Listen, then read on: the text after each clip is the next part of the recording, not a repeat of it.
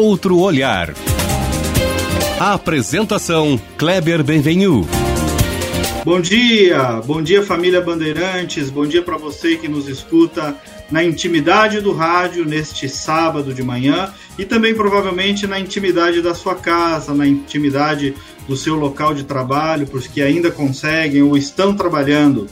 Uh, é um prazer estar com você, mesmo diante de tanta dificuldade, para tentar emprestar um outro olhar hoje, justamente para esse desafio que todos nós estamos vivendo perante a pandemia do novo coronavírus. Vamos falar um pouquinho desta crise, da comunicação nesta crise, da gestão de crise para marcas, para as instituições, para governos, para líderes de expressão, como se posicionar, com que linguagem agir, como tentar sair vivo, também no sentido de imagem pública dessa crise toda. É um outro olhar, para além do aspecto sanitário, de saúde, que está todo mundo abordando, aqui nós vamos tentar, tentar trazer também esta visão do mundo dos negócios, das gestões de marca e dos desafios de imagem pública, como eu disse para vocês. Eu sou o jornalista Kleber Benvenu e para falar comigo desse assunto está comigo por uma live que nós estamos fazendo a jornalista, minha sócia Soraya Hanna, da Critério Resultado em Opinião Pública. Nós vamos falar um pouquinho dessa experiência que nós estamos vivendo com clientes e na observação também da opinião pública. Bom dia, Soraya, tudo bem contigo? Bom dia, Kleber. Um prazer, uma alegria muito grande estar contigo no programa Outro Olhar, neste sábado, né? A gente com tanta é, inquietude ainda, com tantas incertezas, falar de um assunto que realmente é importante é, de saber como a gente se posiciona é, e como enfrentar de alguma forma essa pandemia no sentido também da comunicação. Nós estamos fazendo esse programa uh, por internet também, então o ouvinte haverá de compreender aqui essa conexão, né, Soraya? Zona Sul, Zona Norte de Porto Alegre, mas o importante é Exatamente. é chegar com um conteúdo relevante para as pessoas que nos escutam gentilmente neste sábado. Soraya, eu queria começar justamente te perguntando, te ouvindo um pouco sobre esse desafio da linguagem, de gerar uma comunicação um pouco mais empática, de conexão com as pessoas, porque a rigor, todos nós, sejamos empresa, pessoas, estamos uh, vivendo uma experiência absolutamente nova. É difícil saber lidar, é difícil saber encontrar o ponto da comunicação e da linguagem nesse contexto. É verdade, Kleber. Muito complexo, é um momento que a gente que lida é, diariamente com gestão de crise não é uma gestão para que a gente estava preparado, né? Não havia um plano específico para isso. E a gente sempre fala né, dos planos de blindagem, né, de como as empresas, as instituições, os governos podem se preparar para enfrentar um momento como esse. Mas é um momento adverso, um momento de muita incerteza. A gente tem aí a, a questão uh, da visão da saúde, e, e que são imagens, informações que chegam do mundo inteiro preocupantes. A gente está vendo o que está acontecendo. Uh, vimos o que aconteceu na China, estamos vendo o que aconteceu na, nos Estados Unidos, na Itália, na Espanha, enfim. Tudo isso chega com uma velocidade que antes a gente não tinha esse acesso. Então, há uma, uma preocupação constante, por um lado. Por o outro, existe também a questão latente, é, que é a vida, né, no sentido prático do dia a dia, o trabalho, a, a geração de, de renda, de recursos para sobrevivência. A gente sabe que tem pessoas que trabalham de dia para jantar à noite. Então, é, é um momento que a gente tem que ter muita serenidade e trabalhar, acima de tudo, para encontrar o equilíbrio, né? O equilíbrio não deve ser. Eu acho que existe uma, uma vertente que não ajuda, não constrói, que é uma guerra entre visões. Nós não estamos no momento de guerra, estamos no momento de união, de entender esse momento e agregar e planejar e construir e dialogar. Então, é, eu acho que é muito é um momento de muita serenidade, é, de buscar tranquilidade, buscar informação e construir a partir dessas informações um caminho. é um momento de dúvida, né, Soraya? Eu costumo dizer, numa, até numa, numa uma conferência que, eh, que eu faço, eu costumo dizer assim: só sei que nada sei, né? Que é uma frase de Sócrates. Eu já dizia isso antes da pandemia do novo coronavírus, dadas as grandes mudanças no universo da comunicação que aconteceram aí nas últimas duas décadas, né? Imagine agora com essa transformação que está em curso, com essa mudança gigantesca nos costumes, nos comportamentos das pessoas, no consumo também, né? É, é, é, muito difícil cravar em grandes certezas nesse momento, né, Soraya? Então, é, esse pressuposto da, da dúvida é, é, um, é um sinal de maturidade para poder acertar a mão na comunicação. Exatamente, concordo plenamente contigo, Kleber. E também é, há uma tendência agora muito maior de consumo de informação. Não chega. Antigamente a gente brincava, né? Tu sempre fala isso nas tuas palestras, que a dona Sueli, a tua mãe lá de Casca, é, esperava o horário do Jornal Nacional para saber as notícias do dia.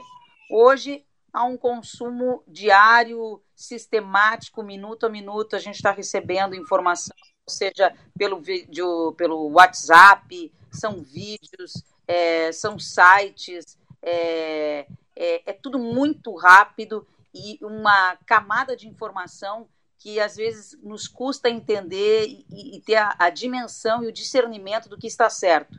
Mas a gente também tem que, nesse momento, ter muita é, serenidade, é, separar o joio do trigo, é, conversar, dialogar realmente, procurar fontes confiáveis para a gente, a partir daí, absorver a informação correta e tomar, na medida do possível, as atitudes que devem ser tomadas.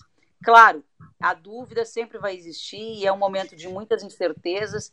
É, não existe um lado vencedor, um lado que está completamente certo, um lado que está completamente errado. Então a gente tem que ter muita abertura para entender esse momento e serenidade para essa análise. Soraya, vamos falar um pouquinho do desafio da, da linguagem. Talvez os ouvintes estejam ouvindo aí de trilha sonora também algum, alguns gritos das minhas três crianças. Isso também faz parte dessa experiência home office. Nem sempre a gente consegue controlar o áudio, mas isso é vida real. Está valendo tudo, inclusive isso, aquele áudio perfeito também talvez já tenha ficado para trás um pouquinho.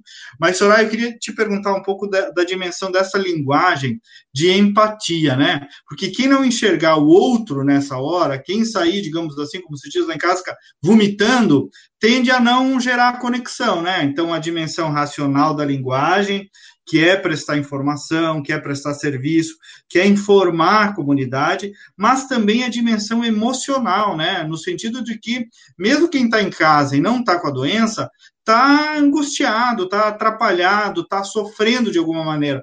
As marcas têm esse desafio de, de tentar encontrar uma linguagem adequada para serem ouvidas pelas pessoas nesse momento. Eu noto que muitas não estão dando nem bola não estão sequer conversando com os seus funcionários, com o seu público interno, que dirá com o externo. É um momento em que é preciso ter essa dimensão emocional das marcas e das empresas também, né?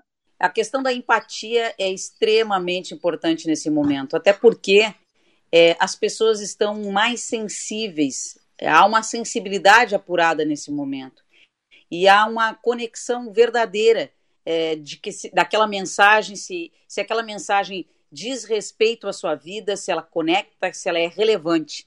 Então, eu acho que a, a questão da empatia agora é fundamental e, e, não pode passar em nenhum momento a prepotência, né? O tudo saber, é, só existe um jeito de ver isso, mas, em, mas se permitir é, colocar no lugar do outro. Então, eu acho que, que a empatia, nesse momento, é, ainda é mais relevante é, para se conectar de verdade. Certo. E também, nesses momentos é, que são momentos de maior aflição, as pessoas estão mais suscetíveis né, a entender essa dimensão. Soraya, é, to, todos nós, né, to, todas as empresas, pessoas, líderes de expressão e marcas estão vivendo nesse momento uma gestão de crise.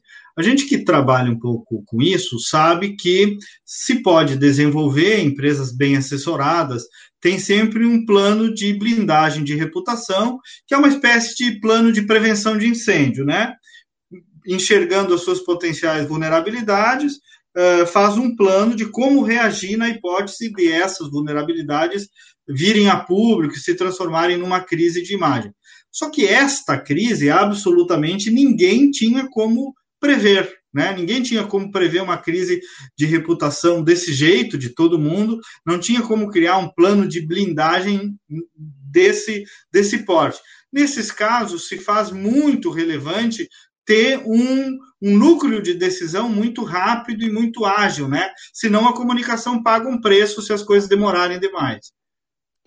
Com certeza, né? E para isso a gente sempre é, orienta a se ter um núcleo de análise e decisão para esse tipo de gestão de crise, né? É, acontece o problema, o que é a primeira questão que tem que se colocar?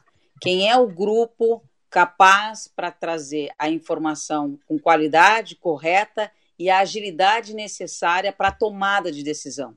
Para isso, a gente elege, organiza um porta-voz, é, se coloca nesse grupo é, alguém do seu jurídico, o especialista técnico daquela área e, claro, alguém da comunicação ou uma empresa contratada para fazer esse trabalho de comunicação.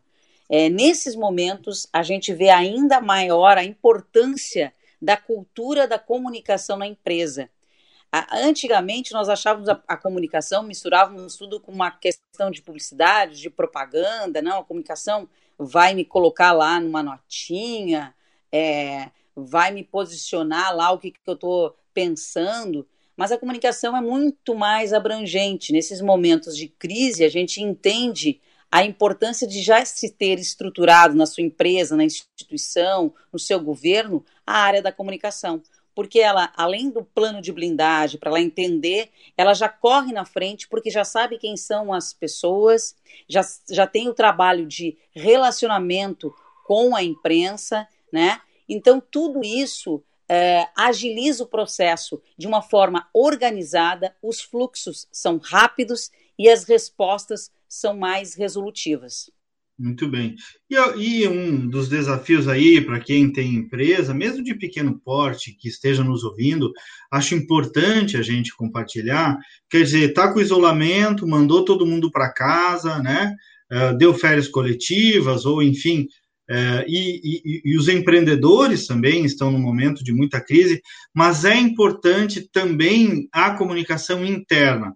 Eu estou falando com esses meus funcionários, eu mandei uma mensagem de tranquilidade para eles, eu convoquei eles para um call, para uma videoconferência, para trocar um pouco de ideia, para dividir angústia.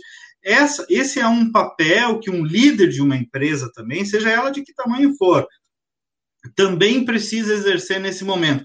Não adianta só botar lá uma plaquinha na porta, dizer que não está atendendo, ser querido com os seus clientes, criar lá uma espécie de venda online e não estar tá falando com os seus caras, os seus colaboradores que estão em casa, às vezes com medo de perder o emprego, às vezes, mesmo se a dificuldade tiver que ser comunicada, talvez seja honesto que eles fiquem sabendo da verdade, da dificuldade do que o silêncio, né, Soraya? Nessa hora, o silêncio. É, tem horas que o silêncio é, é, fortalecedor, mas nessas horas, com o público interno, tem que haver uma comunicação.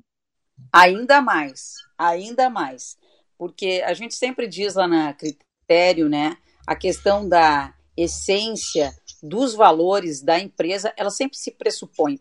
É, a gente diz assim, ah, a empresa, o líder é que, que dá a batida da empresa, né? A gente entende conforme a liderança, conforme é, são aqueles princípios, a empresa se manifesta, a empresa caminha, se mostra para o mercado, se mostra para os seus stakeholders, para quem ela se relaciona. Então, é mais importante do que nunca ter essa comunicação interna afinada, azeitada e mais do que tudo isso, né? Verdadeira não existe a, não se perpetua a lacração, fazer uma coisa queridíssima, colocar só no Facebook ou na, nas redes sociais, que legal, a gente está fazendo isso. Se não for verdadeiro, com essência, com verdade, que converse com a história daquela empresa, com os atos verdadeiros, com as atitudes do dono, dos sócios, dos, dos empregados, dos funcionários, dos colaboradores, dos fornecedores. E diria mais, Clever, além da conversa, da conversa interna, é, importantíssima, há que também ter uma relação com os próprios fornecedores, porque é uma relação Perfeito. de muitos, muitos envolvidos e todo mundo tem que estar tá remando de algum jeito para o mesmo lado, porque senão a gente não vai sair ou vai sair menor dessa crise. E na crise a gente sabe que é uma grande oportunidade para crescer, né?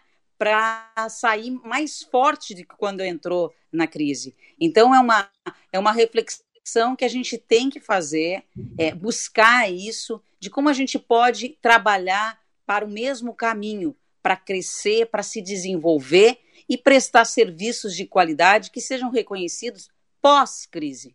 Muito bom. E Soraya, vamos falar um pouquinho de comunicação pública, do que a gente está observando aí, sem pessoalizar, talvez, a menos que tiver algum exemplo específico, mas no sentido assim, é, sobre gestores públicos, né? Primeiro, um lado assim, a gente está vendo muito prefeito com boa atitude no interior do estado, aí na Grande Porto Alegre também, enfim, tendo atitudes, se virando nos 30, né? Porque é lá no prefeito que o problema, em última análise, estoura. É uma chuva de decretos federal, uma chuva de decretos do Estado, e o prefeito ali que tem que manetear e lidar com a sua cidade. Então, essa é uma dimensão que eu digo positiva, né? Que compartilhar com os ouvintes. Temos muito bons prefeitos. Tem os tranca-rua também, tem os que não estão sabendo lidar com a crise, mas tem muita gente boa aí governando os nossos municípios. Esse é um lado positivo. E o lado negativo é que tem muita gente ansiosa, exatamente isso que tu disseste, Soraya, para querer lacrar na crise, né? Para querer mostrar um super ativismo, um super trabalho, uma super liderança que passa um pouco de inverdade. ninguém vai conseguir ser um grande prefeito só na crise. Tem muita gente acreditando que recuperou a sua imagem, agora na crise virou o bonzão. Não, as pessoas sabem quem é quem e sabem, inclusive, se o cara nessa fase está tendo um comportamento fora, fora do normal. Então, esse equilíbrio que tu sempre fala, né, de não querer lacrar, de ter cuidado, não ficar em silêncio, mas também, às vezes, ser over também é um grande perigo, né, Soraya? Com certeza. A gente sempre diz, né, nas palestras que a gente faz aí, Rio Grande afora, né, Kleber? Reputação é acúmulo. Né? Reputação é acúmulo. Exatamente o que tu colocaste, é, de que não adianta só no momento decisivo tomar as atitudes corretas, e é importante, sim. Eu acho que a maioria deles tem sido, tem sido heróis, né? Porque não é fácil a pressão. É, tem um lado a pressão da comunidade por respostas, tem a pressão é, da área médica que está preocupada e precisa estar preocupada, é, tem a pressão empresarial que é necessária, preponderante no momento desses, a gente está unido, né? Abrir. Uh, democracia cansa, né? Tem que dialogar mesmo. Democracia dá trabalho. Uh, mas é isso, essa é a vida. E eu, eu acredito que é, alguns têm que tomar algum cuidado, e aqui fica uma, uma orientação, e não precisa essa ansiedade toda. Um bom gestor é, tem que discernir, ter serenidade, buscar o equilíbrio, buscar na sua equipe as informações com qualidade, para uh, até o exagero de lives, né? o exagero de vídeos, o exagero de comunicação. Não, tem que saber o momento para não banalizar também. O que, que é importante, o que, que é importante que a comunidade saiba que sai, que é a informação que sai do líder maior do seu município. Então a gente tem que ter esse, esse cuidado para não passar que está havendo em algum momento um oportunismo político. Eu diria que a maioria dos casos que eu estou acompanhando dos, das prefeituras não está havendo esse oportunismo político, está havendo uhum. realmente uma vontade de acertar, é, um trabalho é, é, muito forte mesmo, é, no sentido de construir, de viabilizar. Então, a maioria dos prefeitos que a gente tem acompanhado realmente tem sido muito responsável muito Soraya, sério. E esse chegou a hora também, acho que já passou o tempo, no começo da crise, a crise eh, pediu diversas medidas de ordem sanitária, de precaução sanitária, que continuam sendo necessárias, mas também tem todo este lado da economia, e quando a gente fala economia, não é negócios, mercados, cifras, número, não. Nós estamos falando de emprego, de gente que está precisando comer, de gente que está precisando se locomover. Às vezes, essa coisa da técnica, técnica, técnica, da ciência, não pode ficar só de um lado, né? A vida é. A saúde também é uma questão integral, então precisa enxergar também essa, essa outra dimensão da dor das pessoas, né? Quem é governante não pode uh, ignorar, sem descuidar do outro lado sanitário, sem dúvida. É um falso dilema esse, né? Mas tem que olhar a integralidade das pessoas e da vida social. Exatamente. E aqui também a gente, como saiu de uma eleição muito polarizada, há uma tendência de tudo se colocar é, vermelho ou azul, né? Ou tá de um lado ou tá de outro. Quando na verdade o caminho é construir com uh, informações e, e baseados nas, nas, duas vertentes, né? Não é uma questão de economia versus saúde. A saúde precisa da economia, a economia precisa da saúde e a gente tem que construir caminhos. A gente sabe dessa questão do distanciamento social, que nesse primeiro momento é, para o achatamento da curva é importante, segundo as informações que nos chegam é, do Ministério da Saúde, da Organização Mundial da Saúde, enfim, e os governantes estão buscando se adequar. E até um falso dilema, né? Porque o próprio presidente Bolsonaro está orientando dessa forma. Se ele não orientasse dessa forma, o seu ministro não seguiria. Há um líder maior e o líder é o presidente. Então, às vezes, há uma, uma situação de que as pessoas querem fazer um embate, uma politização em cima, que às vezes vem de uma frase mal interpretada ou de um discurso inapropriado, uma fala que não foi bem clara, mas a verdade é que os governantes têm sido responsáveis e têm buscado é, criar esse caminho do meio. E é também muito relevante a preocupação, sim, com a retomada. Se a retomada não puder ser agora, devido a todas essas informações que nós temos aí da área da saúde, que são relevantes e preocupantes, nós temos que ter planos, porque no momento oportuno a virada da chave vai acontecer. E não podemos ser lentos, porque uh, a gente vai sair realmente com um prejuízo que temos que né, fazer a, a, a roda da, da economia girar e atender uma população que precisa de trabalho, que precisa de emprego, assim como todos nós. Então, é, uma coisa não inviabiliza a outra. Elas podem caminhar em paralelo, mas com muita responsabilidade, com muita segurança, né? Segurança para a preservação da vida, mas segurança também para que as pessoas tenham a sua dignidade através do trabalho, do emprego, né? E isso é uma constatação real. Soraya, muitos, muitos aprendizados também vão ficar nesse período de, de, de, clausura, de confinamento, de home office, falar especificamente das empresas, né? Até o nosso sócio Rafael Codonho publicou um artigo na coletiva falando, por exemplo, das reuniões, né?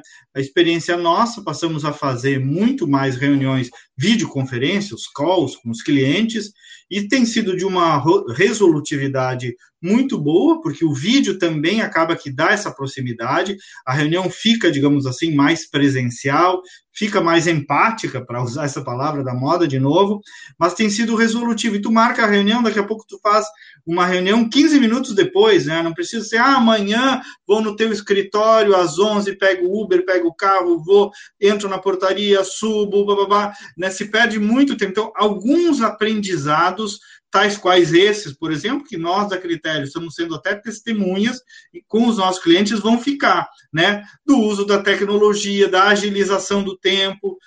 É, como em todos os momentos, sofrimento também gera aprendizado. Como diz a minha mãe lá de São Vicente, a dona Alvina, né? Ela sempre diz: a dor ensina a gemer.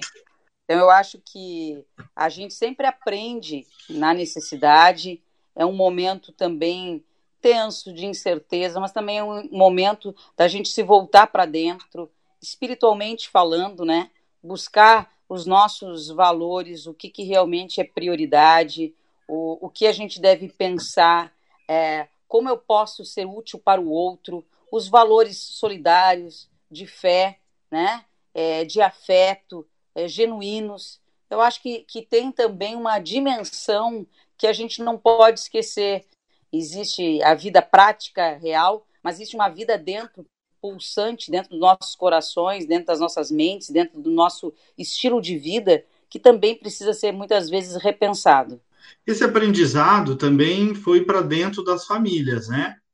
Um aprendizado muitas vezes doloroso, porque esse confinamento uh, dos nossos, né, de nós conosco mesmo e com os nossos, gerou também conflitos. Não vamos pintar só um cenário cor-de-rosa, porque foi difícil, mesmo para as famílias bem constituídas, digamos assim, é um desafio ficar todo mundo junto o tempo inteiro dentro do mesmo espaço, né? Uh, então tem uma dificuldade, mas é também uma experiência de reencontro, de recolocação dos casais frente a frente, maridos, esposas, filhos, uma experiência também no seio das famílias que pode, eu noto muito, e até vou, vou confessar, no começo mais difícil, até todo mundo entender o seu lugar, o seu modo de agir no confinamento, e depois a gente vai achando um jeito. Eu vejo aqui, eu tenho uma criança de três, uma de cinco e uma de oito, também a minha esposa. Então, o começo foi difícil para a gente acertar, respeitar o espaço privado do home office do pai, o que fazer com eles o dia inteiro, e aos poucos as coisas foram entrando para o trilho, a gente vai se redescobrindo, se reencontrando também dentro de casa. É verdade, é pura verdade. E no início também, a, a primeira semana, além de toda a questão familiar com crianças em casa, enfim, a organização do seu espaço, a gente também não sabe muito lidar com esse novo cenário, né? E eu tive, por exemplo, muita dificuldade de saber a hora de parar. Eu começava às seis e meia da manhã e às onze e meia da noite. E aquilo já estava me trazendo uma estafa em três, quatro dias. E eu sei que isso que eu passei, muitas pessoas também passaram. Até a gente achar o prumo, o equilíbrio, é, saber os horários, se organizar, é, ver o que dá para fazer a gente não está num sistema de 100%. Então, a gente tem que também se dar o direito é, de falhar, de errar um pouco, de acertar ali, fazer o que dá certo, e vai indo, e o tranco vai andando. Então, eu acho que também a gente tem que se permitir e entender que é um momento difícil, um momento novo, incerto, e que exige de nós muita abertura para tocar a vida. Soraya, e para finalizar, é sábado de aleluia, né? Para a nação cristã, mas é uma data, inclusive, interreligiosa, né? Tempo de ressurreição, depois de uma quarentena, de redescoberta, de um sinal concreto dado por Cristo de que existe vida depois da morte. Não tem mensagem mais magnífica para a humanidade, para quem crê, para quem tem fé, do que esta. A vida vence a morte, né? A alegria vence a dor. Essa é a mensagem nesse sábado de Páscoa que podemos deixar para os nossos ouvintes e eu te deixo aí também para a tua mensagem final.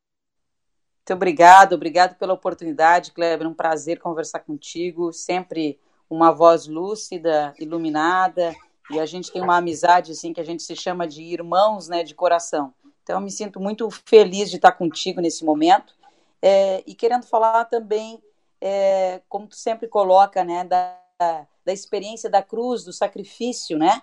Experiência da cruz, do sacrifício, ela é relevante porque nos coloca um aprendizado, nos coloca é, nos sentir mais puros, mais essência, mais verdade e, e, e, nos chega né, ao momento da luz, que é a ressurreição.